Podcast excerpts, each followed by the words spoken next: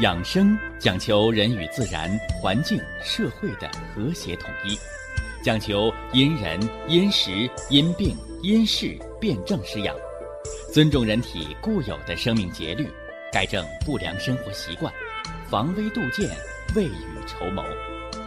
让我们一起学习、感受、实践养生的大智慧，用智慧去把握健康，用身体去感悟健康。用心灵去感受健康的幸福和快乐。欢迎收听《我和健康有个约会》。下面有请徐颖老师讲解博弈文化的大智慧，让我们一同感受健康带给我们的快乐。好，下面有请徐老师。徐老师，您好。主持人好，听众朋友们。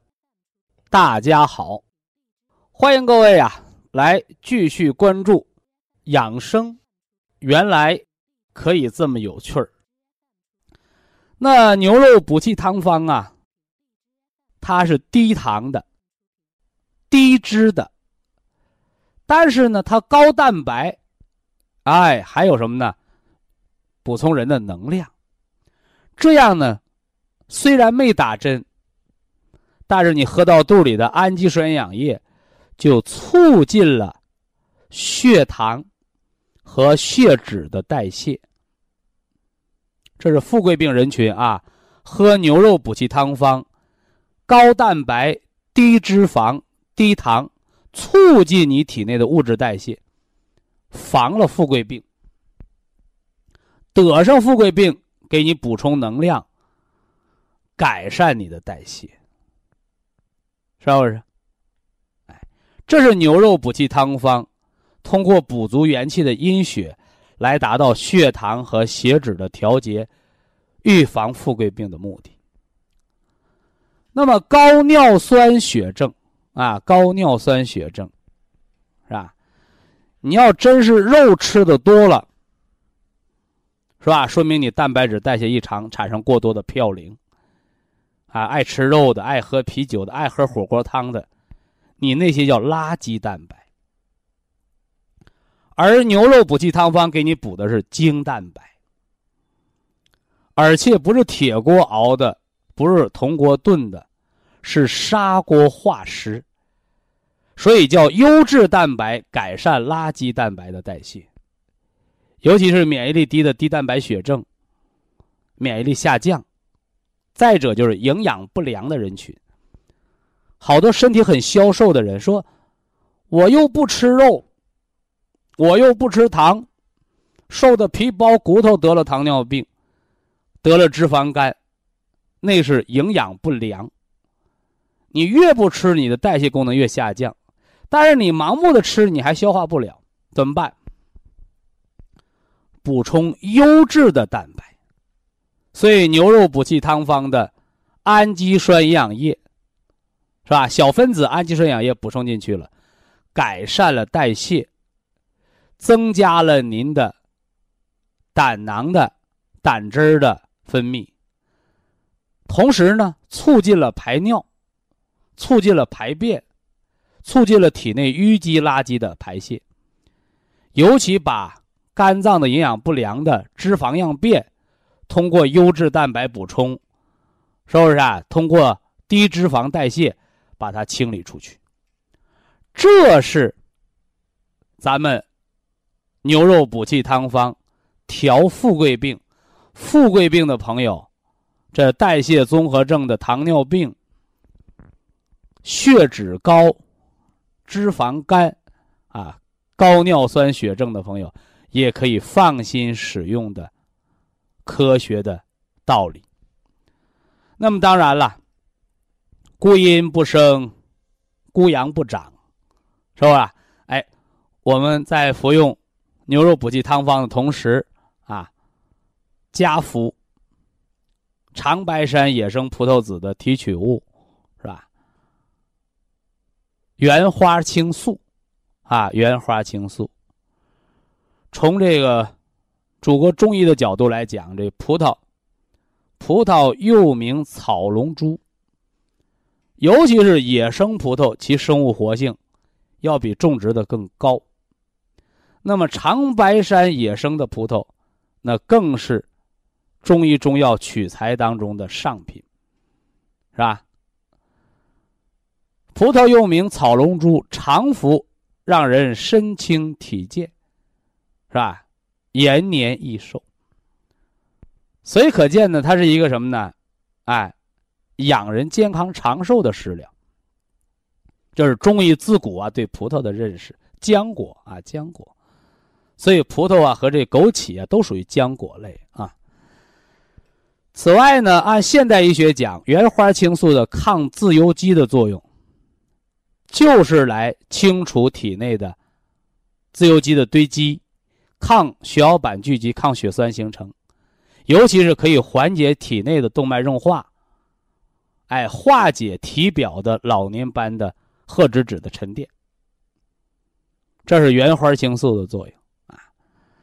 那么，葡萄籽提取物原花青素，它又能抗疲劳，是吧？科学实验证明，吃了增加人的什么呢？抗疲劳的能力，是吧？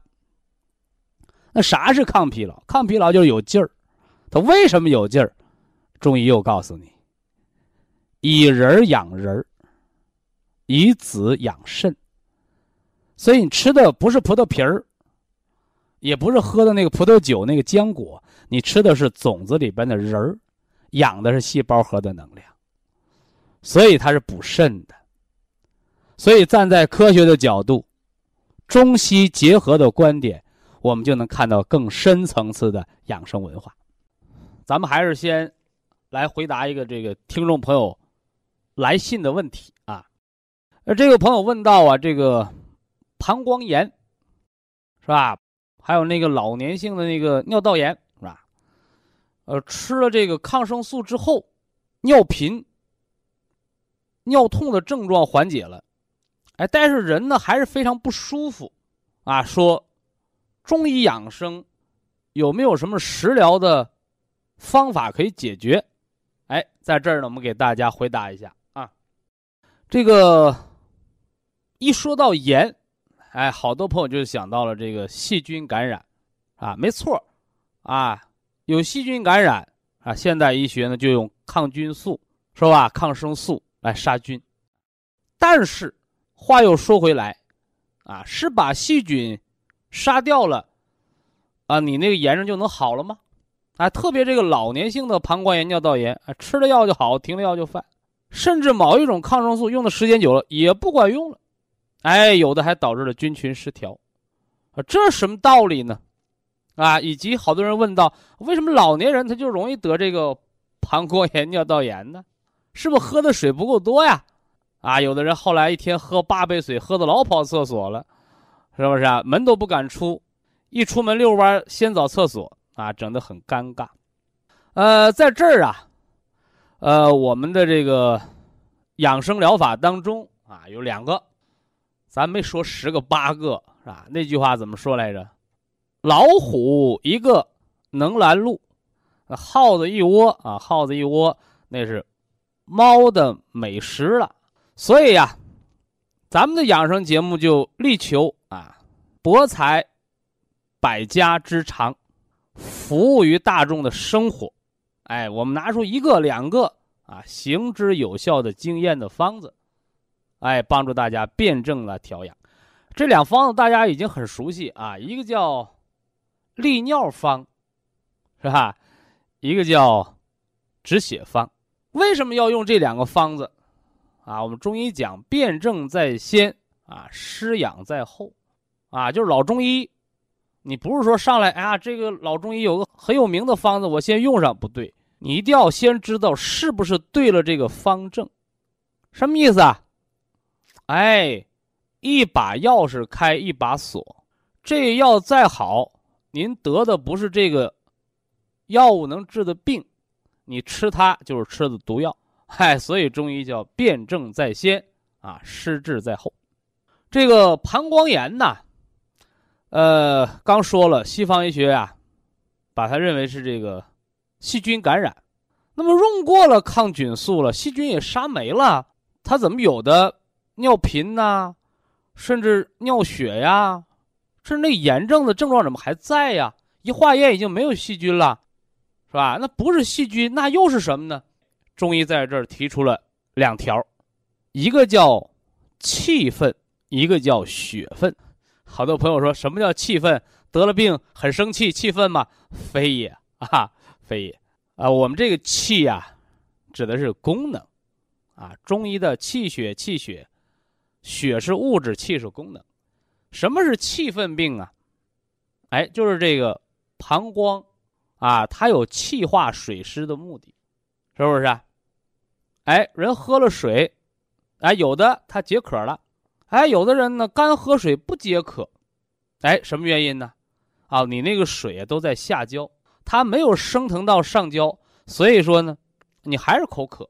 哎，这里就说了肾和膀胱阴阳表里的关系。这肾叫少阴，那个膀胱经呢叫太阳。肾主水哦，这一潭水，太阳一晒，哎，水分蒸发变成天上的云。哦，天上有云彩了，你才不会那么干热哦。如果这云彩化成雨，再下点雨，这空气就更湿润了。所以人之肾水，它不是一潭死水，啊，它一定有什么呢？太阳膀胱经的蓄暖，你这水才能阴阳交泰，阴阳交合，啊，它才能活起来。这个。膀胱炎啊，尿频、尿急、尿痛，甚至有的尿血了，是不是啊？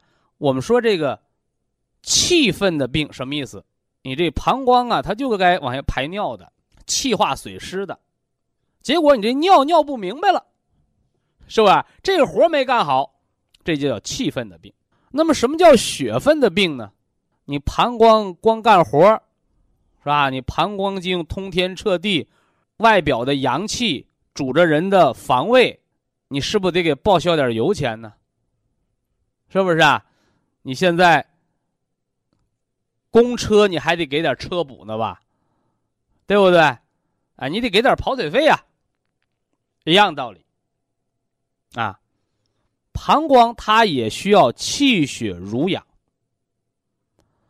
那么一旦膀胱失去了气血濡养，或者出现了蓄血症。什么叫蓄血症？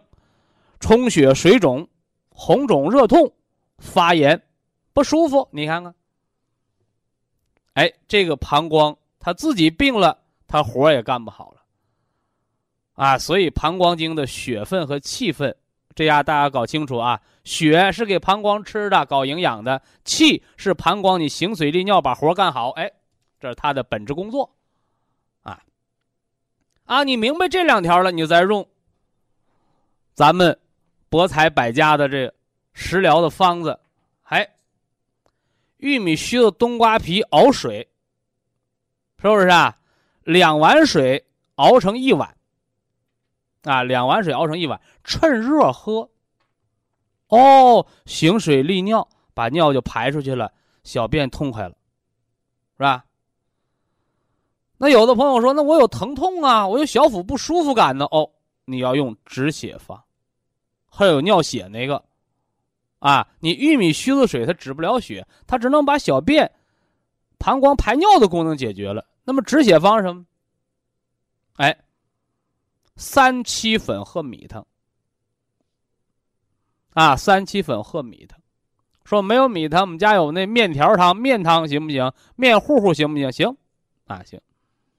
因为三七你要单搁水冲了，它对胃有刺激，特别不舒服。哎，你搁面糊糊里头呢？哎，它在这悬浊液当中，它不刺激胃，特舒服，啊，一次两到三克。你看啊，你尿血的三七有止血之功。你说我那个膀胱充血发炎了，对不对？哎，那炎症它是淤血，哎，三七又有化瘀之功，活血化瘀。是不是啊？你看这三七这东西，是吧？这个李时珍《本草纲目》可写着呢啊，人参补气第一，啊，三七补血第一，啊，你看这药食同源啊，这三七为什么补血第一呀？哦，因为它又能止血，又能活血，又能调和气血，还能补益气血。所以用现在人的话来讲，呵，在血病这儿，他是专家了，是吧？这个专家不是大夫，这是自然天成天地灵气所造化而成。哎，所以呢，哎，李时珍在《本草纲目》给三七后面又定了个姓，此乃血病圣药，是吧？我们这儿可不是给三七打广告啊，你绕铺啊，是不是啊？你包括你吃保健品的，哎，它这里边都有三七啊，尤其是以云南文山之三七为最地道者，啊，用量啊一次，啊，两到三克。打成粉的，或成药糊糊，就是跟米汤做引子，哎，用三到五天，啊，重的你用七天，哎，那这是咱们给大家讲的食疗方啊，食疗方，是吧？那好多人搞中医的中医大夫说，那我们我们师傅没教这个这个食疗方啊，我们都用绕啊，没错啊，《伤寒论》呢对这个太阳经啊。蓄血蓄水之症啊，五苓散解的是蓄水之症啊，桃仁承气汤它解的是蓄血之症。当然，你用药，你就不能听我这么一讲哦。我用药不行啊，用药别听广播，别看报纸，一定要在专业的医生指导下使用。而食疗，哎，食疗我们参见方案就比较安全可靠了啊。那有人又愿意刨根问底儿啊，说徐老师今天给我们俩方子啊，我们知道老年性膀胱炎、尿道炎啊，什么是血分的病，什么是气分的病，是吧？气分是小便不利，血分呢啊是有尿血肿痛啊。说为什么得这病啊？你看，你初听我们这个养生节目的朋友。他就想听点方子，就想听点小窍门我我把病弄好了，不就得了吗？是不是啊？哎，哎，但是听咱们这节目听得久的，啊，听三年五载的，是吧？听个十年八年的人，他不是这样的。呵，你是膀胱炎得了，吃药，吃药没好，保健调养。我是。不想得这个膀胱炎，你看人家高明不？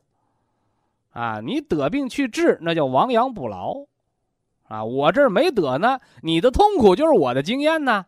你那儿又肾结石了，又膀胱炎、尿血了，徐老师，我不想得的病，您跟我说说怎么保养不得膀胱炎？你看人家，哎，这就上了一个什么呢？哎，上了一个层次了。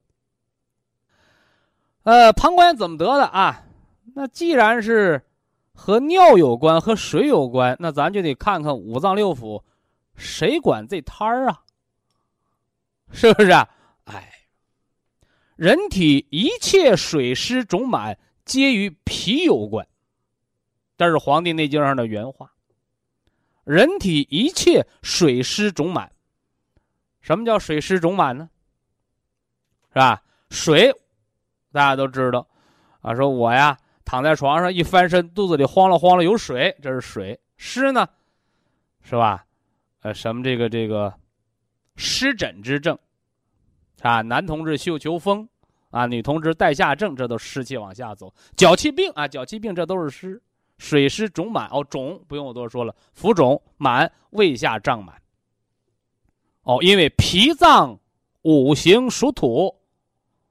哎，水来土屯呐，是不是啊？哎，大禹治水怎么治的？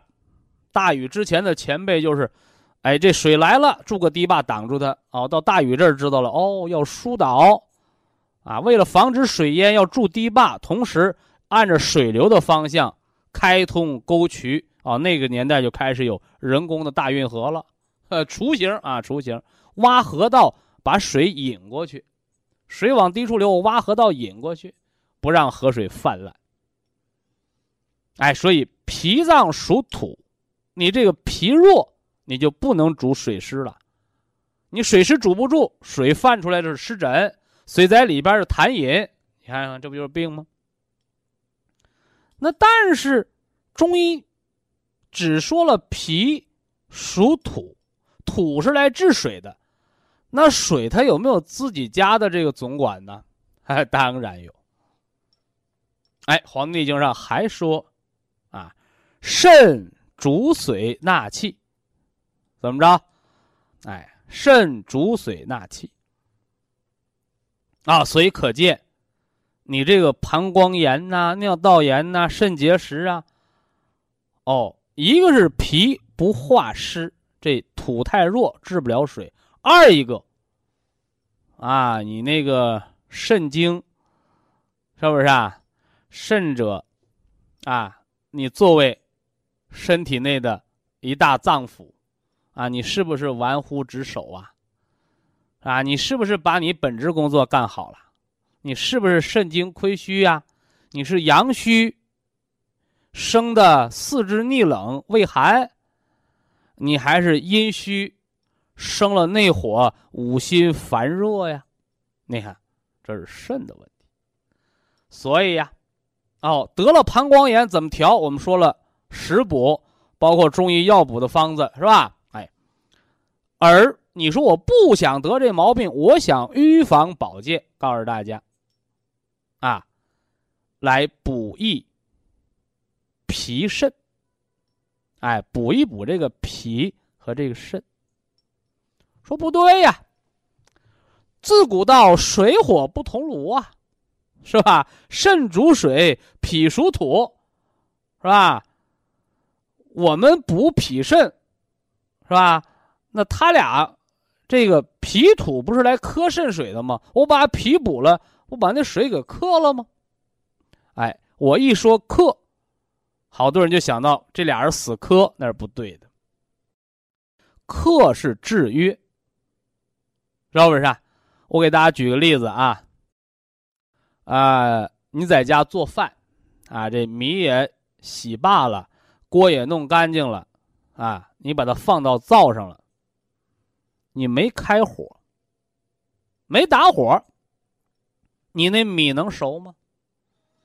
是不是？你别管铁锅铜锅，你还是紫砂锅，是不是啊？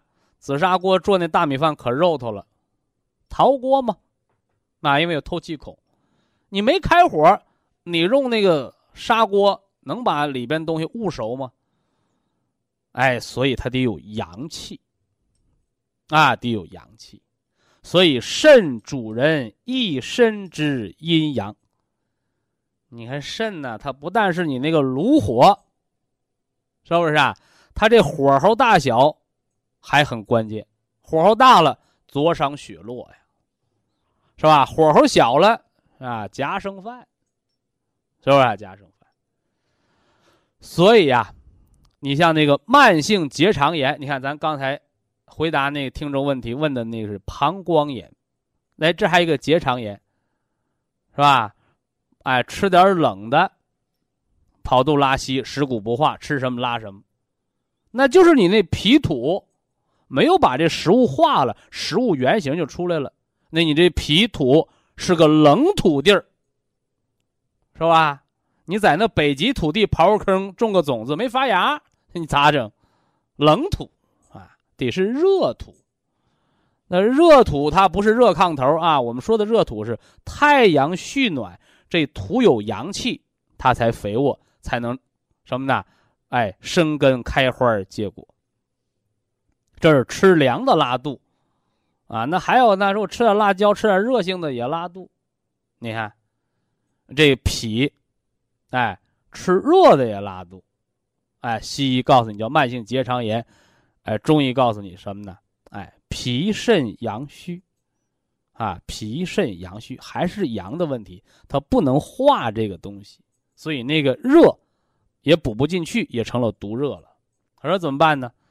哎，这又又给大家送了一个方子：枸杞山药小米粥。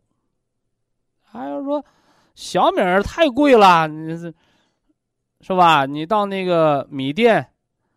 那小米十块钱一斤，大米便宜，大米两三块钱一斤，是吧？我们吃大米得了呗，是吧？不对啊。枸杞、山药、小米粥，山药我不用说了，是不是啊？啊，山药补脾益肾，强壮人的什么的腰脊。啊，那枸杞呢？枸杞也是补阳的，是吧？也是补阳的啊，补养肝血，明目。枸杞子，那米这儿怎么还有说法了？哎，那小米儿啊，黄色的入脾土。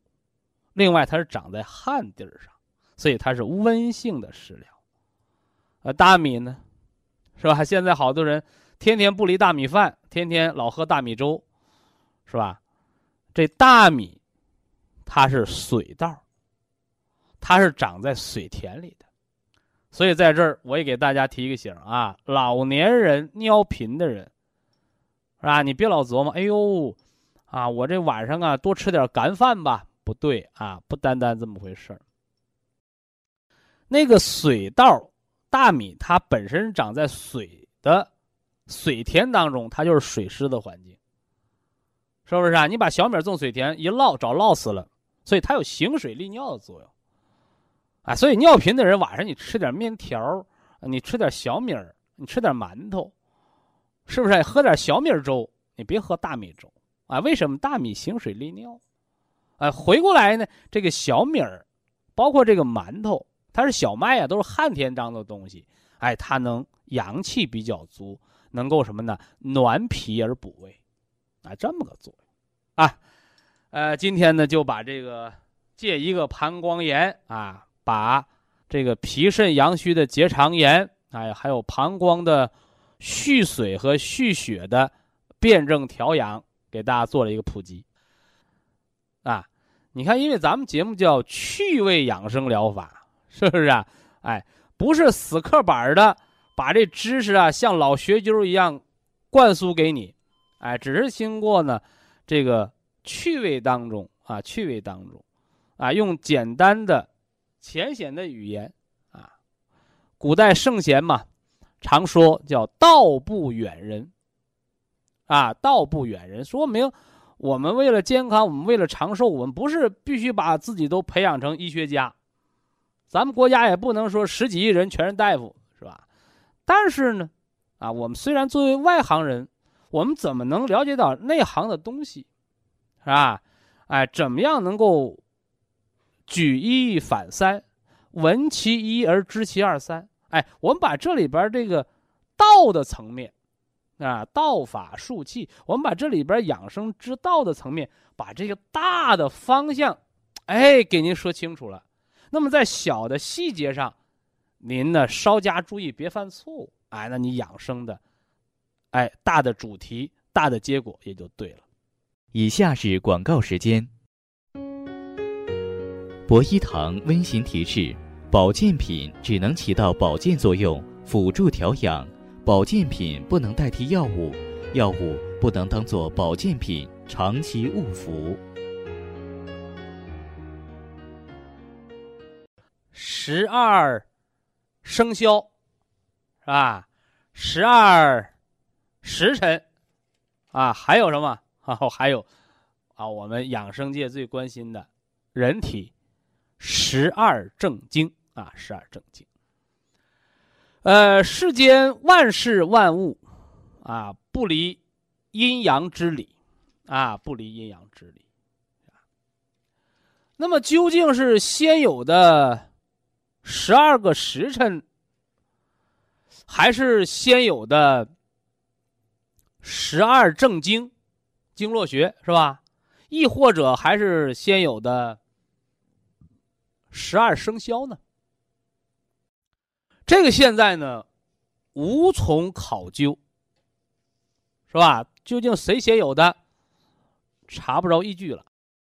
但是，哎，他们之间的关联啊，我们说了，学中医要学举一反三，是不是啊？哎，学中医啊，要学会悟道，是吧？一一以贯之，是吧？博，你可以上通天文，下晓地理，中知人事，哎，但是呢，你知道太多了，你是不是样样通样样松啊？是吧？你到了关键的问题上，你解决不了，那不行。哎，人还要专一，啊，广博的去学习，专一的去利用，啊，博，博而一也。哎，用一个什么呢？专一的东西，合而为一的整体化一的东西去思考的。所以这十二时辰、十二生肖、十二正经，是吧？他们之间是不是有什么关联呢？哎，我们今天呢，就跟大家带着趣味，哎，去研究研究它，去分析分析它。因为这个十二正经啊，以前呢，大家你看这个这个经络图谱也好，是吧？包括你学中医的人，他要背穴位、背经络的走向啊，什么内观外向，这个这个很复杂，啊，很复杂，甚至。我们学了身上的穴位，也都是一些重点的保健药学，你千万别当真了。我也去买包针，插着酒精，回家在自己身上咔咔咔练针，我不建议这么做，这是形而上学，啊，这是形而上学，什么意思？你就光学那形式，是吧？你在那人家那个医学专家那个手里，一根银针它能治病。你扎来扎去，你再扎破了血管你再扎错了穴位，你再扎的五脏紊乱，这不值当。所以要学这里边的什么呢？哎，道理，学这里边的精髓。你虽然不用银针，好，我点一个内关穴，哎呦，我调心率了；我揉一个膻中穴，哟，我宽胸理气，这个管我快乐。是吧？没事儿，我来个小木锤儿，是吧？三里锤儿，什么叫三里锤儿啊？啊，古代为了让人强壮，拿那个疤痕灸，是不是？真赶上那个行了，是不是？啊瘢痕灸来灸那个足三里，灸的结痂了，流脓流血。说若想强壮，三里不干，啥意思？这个刚定胳膊，那胳膊再灸灸破它，让它流脓。通过这种刺激来调人的胃气，是不是啊？哦，增加人让强壮，足三里强壮。你现代人，你给他讲，你说，你说我给你这儿灸个疤痕灸，烙个疤，让这儿这个流脓流水别封口，接受不了，怎么办呢？来小木锤儿，是不是啊？哎，一天呢三百下，敲敲左边，敲敲右边，是不是啊？哎，这以得木气者，哎。来疏疏通这个经络，疏通穴位，因为这个足三里这个穴位比较深，你单凭这个按穴位没等得气呢，没有酸麻胀感哦，哎手都按麻了，按抽筋儿了就不值当，反而伤了手筋，是吧？有的人老年学养生的那手都按成腱鞘炎了，那穴位还没得气，什么叫没得气？那条经络你还没有把它打通，这就不值当了啊！所以呀，哎，咱们把它。融合起来，啊，挑重点，挑精髓，是吧？关键是为了什么呢？叫，叫抛石引玉。哎，我这一条通了，哎，我是不是这条经络，整个这个脏腑，我是不是就把它搞通了啊？这么回事啊？呃，我们先来说这个十二生肖，啊，十二生肖，这个。十二生肖大家都能背下来，是不是啊？哎，十二年一轮回，是吧？其实啊，这个十二生肖你单去记十二正经不好记，但是你把十二生肖和这十二时辰对起来，再和这个十二正经你配上对儿，哦，你就容易明白哦，我这十二正经。在这个时辰是干什么的了？啊，是干什么的了？所以呀，知其用而学之，啊，你别说我学堆东西没用，这家给我背的头昏脑胀的，到最后用不上，那白学了。那么人体啊，人体这个有十二条正经，啊，十二条正经，手三阴，手三阳，足三阴，足三阳啊。那这里边的阴阳我得给大家区分一下，啊，手三阴，啊，哎，有少阴，是吧？厥阴、太阴。还是说说的太绕口了，是吧？我们学这个干什么呢？哎，少，啊，家里边那岁数大的，那以前叫老爷，是吧？那岁数小的叫少爷，是吧？啥意思？少就是小呗，啊，少阴就是小阴，是不是啊？厥阴呢？厥阴就是二阴，是吧？那这个太阴呢？太阴就是爷爷辈的阴，那叫老阴。是不是啊？哎，少阴是小阴，厥阴是大二阴，而你这个太阴它是老阴，这是阴。阳呢？阳也有啊。我们以前这样说，这个足足少阳胆经，是不是啊？少阳啊，少阳啊，足阳明胃经啊，阳明？啊，足太阳膀胱经啊，太阳。好，我们也是，你这个什么少啊、阳明啊、太阳，我们记不住，好不要紧。少还是小的，一阳，阳明啊，比那个少阳大一点二阳阳气要比它强啊。啊，太阳啊，阳气最足啊，阳气最足。你看阳也有一二三，是不是啊？哎，所以只是古代呀，他为了这个什么呢？他古代文字特点，他用的比较文的，什么少啊、阳明啊、太呀这些说法啊。那么用一二三，你看老百姓容易理解了啊，容易理解了。说我们学这些干什么呢？是吧？首先啊，人体十二正经是气血的大的通道，经者气血大的通道，络者气血小的通道。那这个通道，这个通道它是气血运行。另外，这个气血在全身。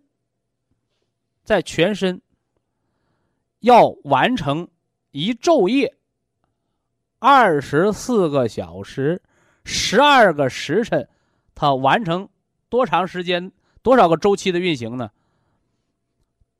中医说叫五十周，五十个周而复始，五十个。这是中医在气血论里提到的。那么西方医学呢？啊，我以前给大家讲过呀。我说你吃药也好，打针也好，啊，吃保健品也罢，啊，你不要认为好，我这面吃肚子里头去了，那面叭起作用了，不对。它一定要有气血承载着你吃进去这个药物也好，食物也好，哎，它得吸收利用，它得在全身循行。那么，一粒红细胞在全身完成一个。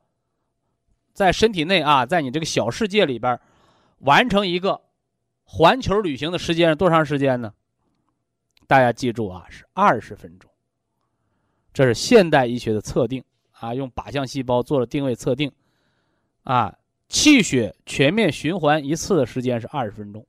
哎，你看看啊，这个无形当中跟中医的气血循行周期一昼夜。啊，一昼夜五十周，这个是二十多分钟，二十多分钟，你看相差不多。你按半小时算，它是四十八个周期；你按二十分钟算呢，是不是啊？一个小时，一个小时是三个周期，是不是？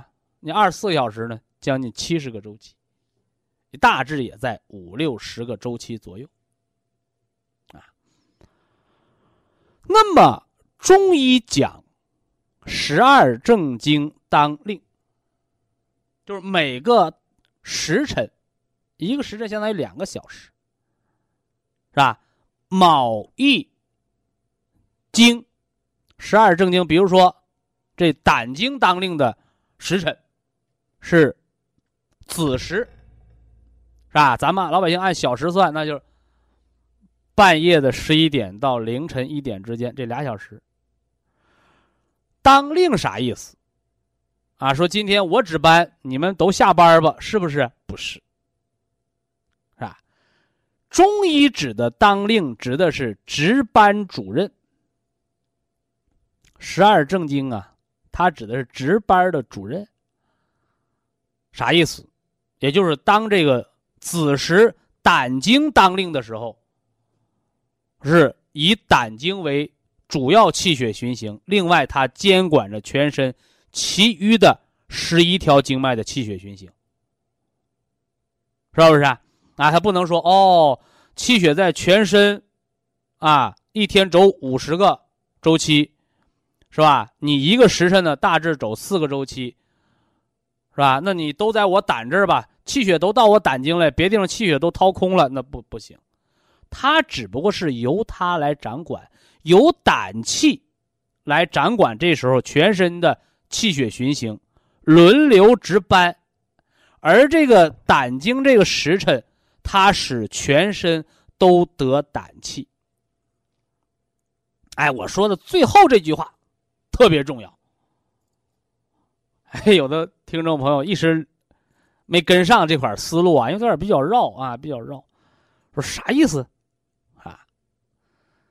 咱们轮班啊，当厂长是吧？你张厂长当班的时候，你这一个月你当厂长，你干事就是利索。你就，哎，就希望这厂子干净利索，是吧？你这个李厂长当班的时候，这仨月，这李厂长这个人什么呢？哎，他做什么事慢，他希望大家啊，你把事儿都慢下来，咱别着急，是不是啊？我给大家讲过那个亮剑精神，是吧？军魂啊啊，一个军队，他的这个将军。元帅他那个指挥官，他的那个脾气秉性，他那特点，他就是这个军队的战斗力。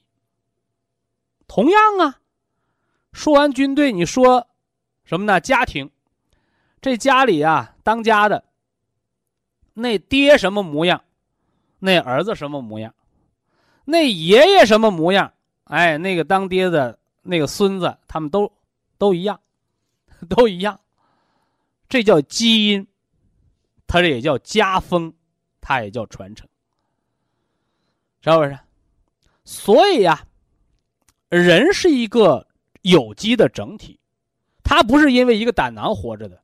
所以说，胆经当令的时候，他给全身灌注于胆气，要生发；肝经当令的时候，他给全身搞训练。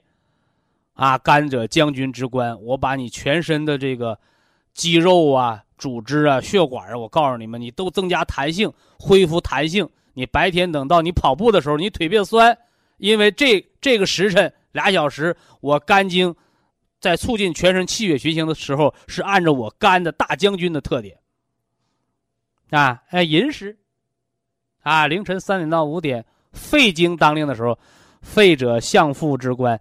是吧？肺，我我是个老好人儿，是吧？我是个老学究啊！咱们要柔和，把虚火去掉，是不是啊？哎，咱们谁也别上火，是吧？啊，五脏六腑都安抚好，第二天遇什么事儿不着急，是吧？反之，你这个时辰就该肺经当令，应该肺主一身之皮毛，把全身的胃气，哎，进行好协调。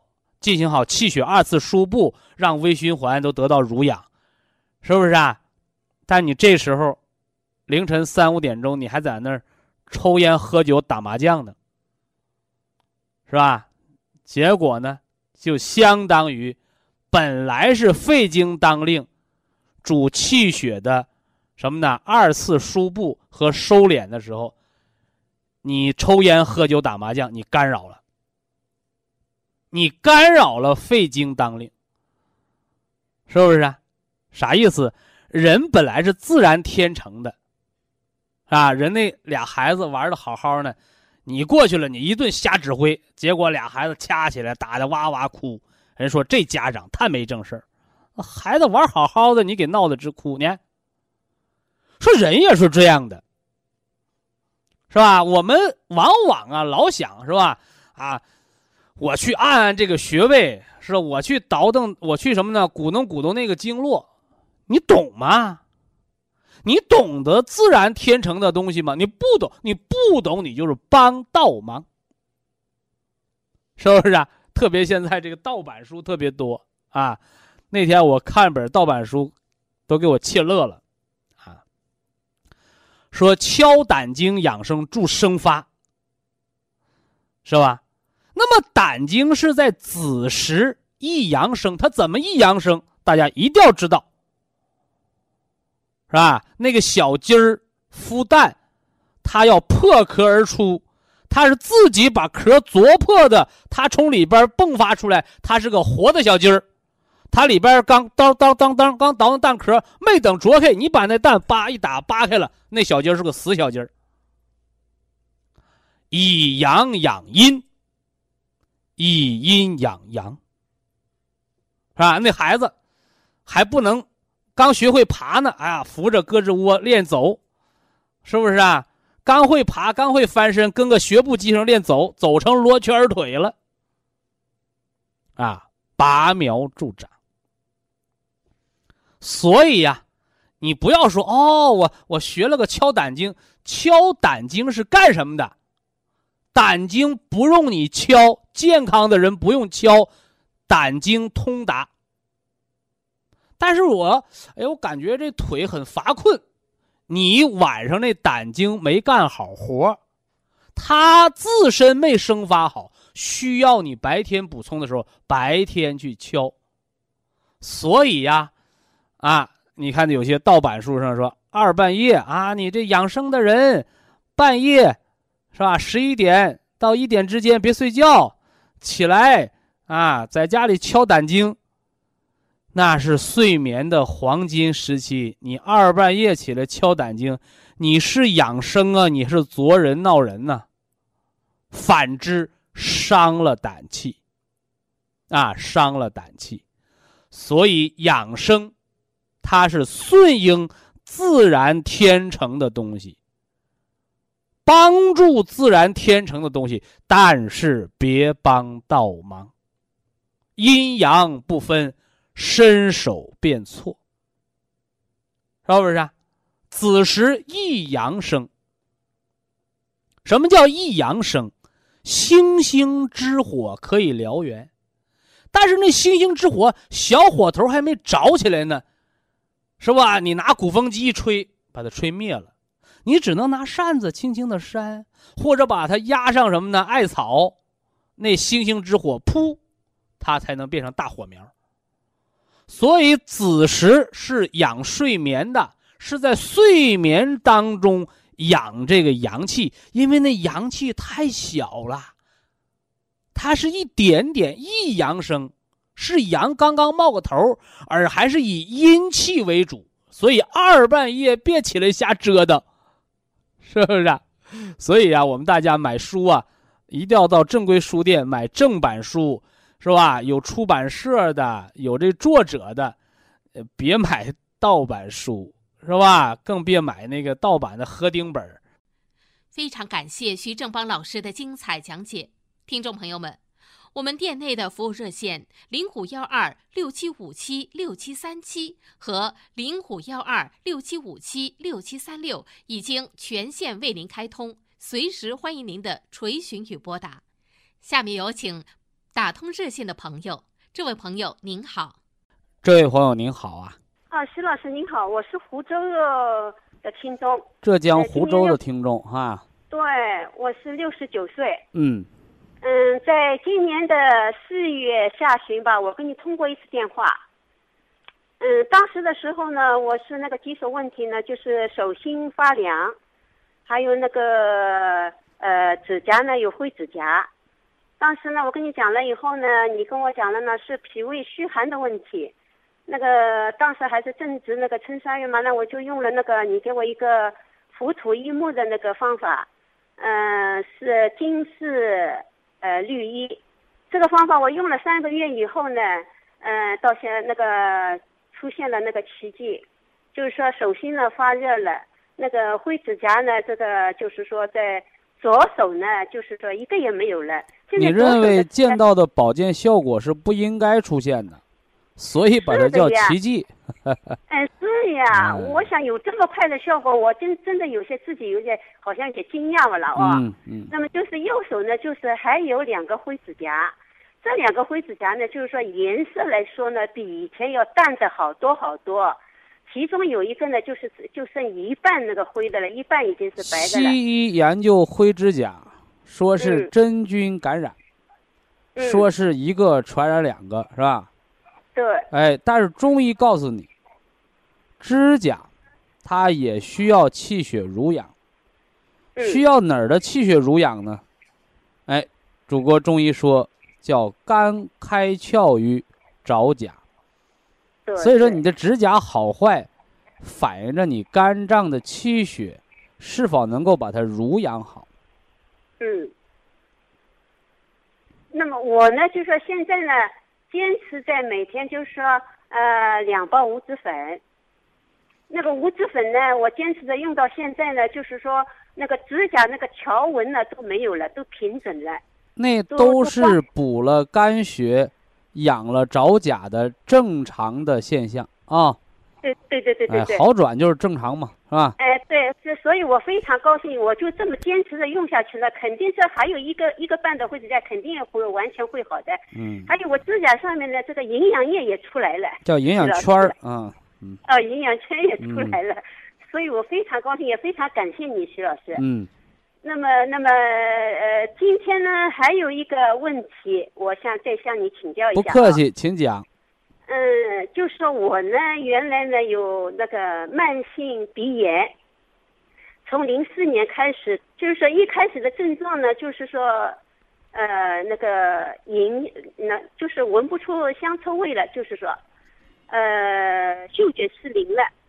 那么到现在为止呢，就是好像自己感觉呢，就鼻涕有倒流的现象，那个鼻咽跟呃咽喉这个部位呢，老是好像有鼻涕或者是痰梗着，就是说擤呢擤不出来，呃，那个又又吐嘛又吐不出来，咳嗽嘛也没有，我好像要么是以为是那个梅核气，又好像你又描述了的是两个病，嗯。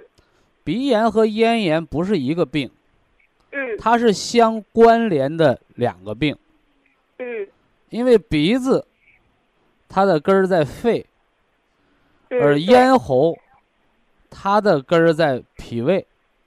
哦对。哎，哦除那个梅核气，嗯喝的是陈皮、干姜炒焦了大红枣泡的那个水，喝热的不能喝凉的，呃对叫对对，叫开胃汤，调肝胆啊脾胃的。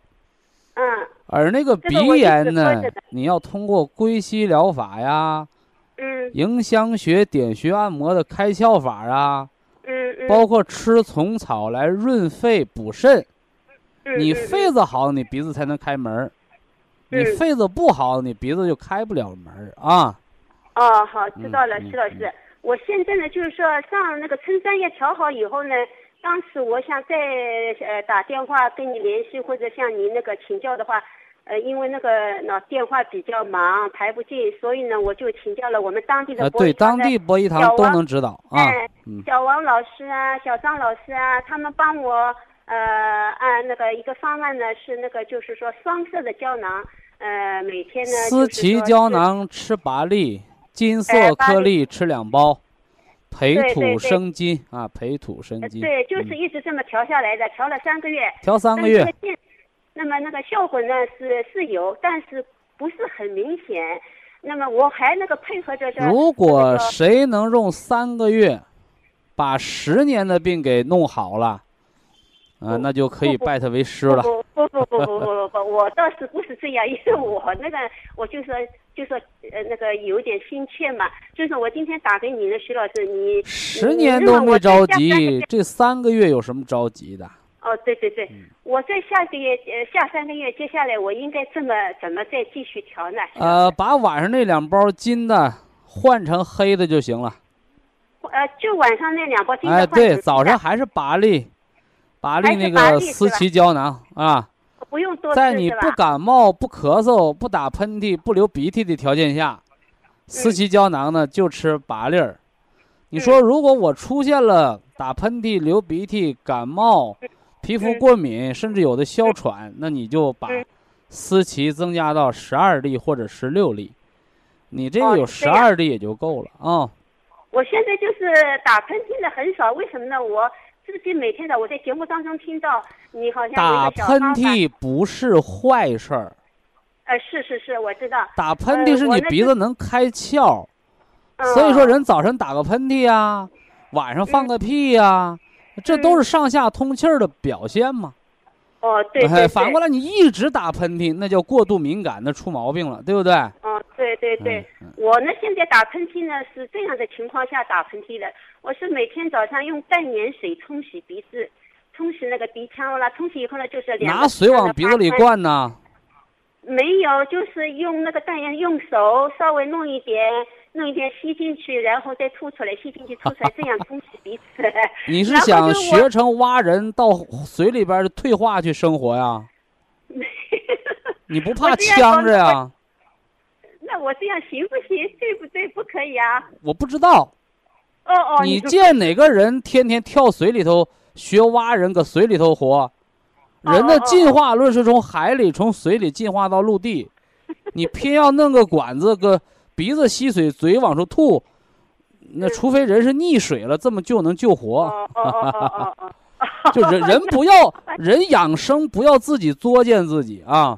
啊啊，好的好的，谢老师，我现在呢，我就说还还用那个，我就平常不感冒，就是因为就是偶尔有感冒吧，一次呢也从来没有发过烧。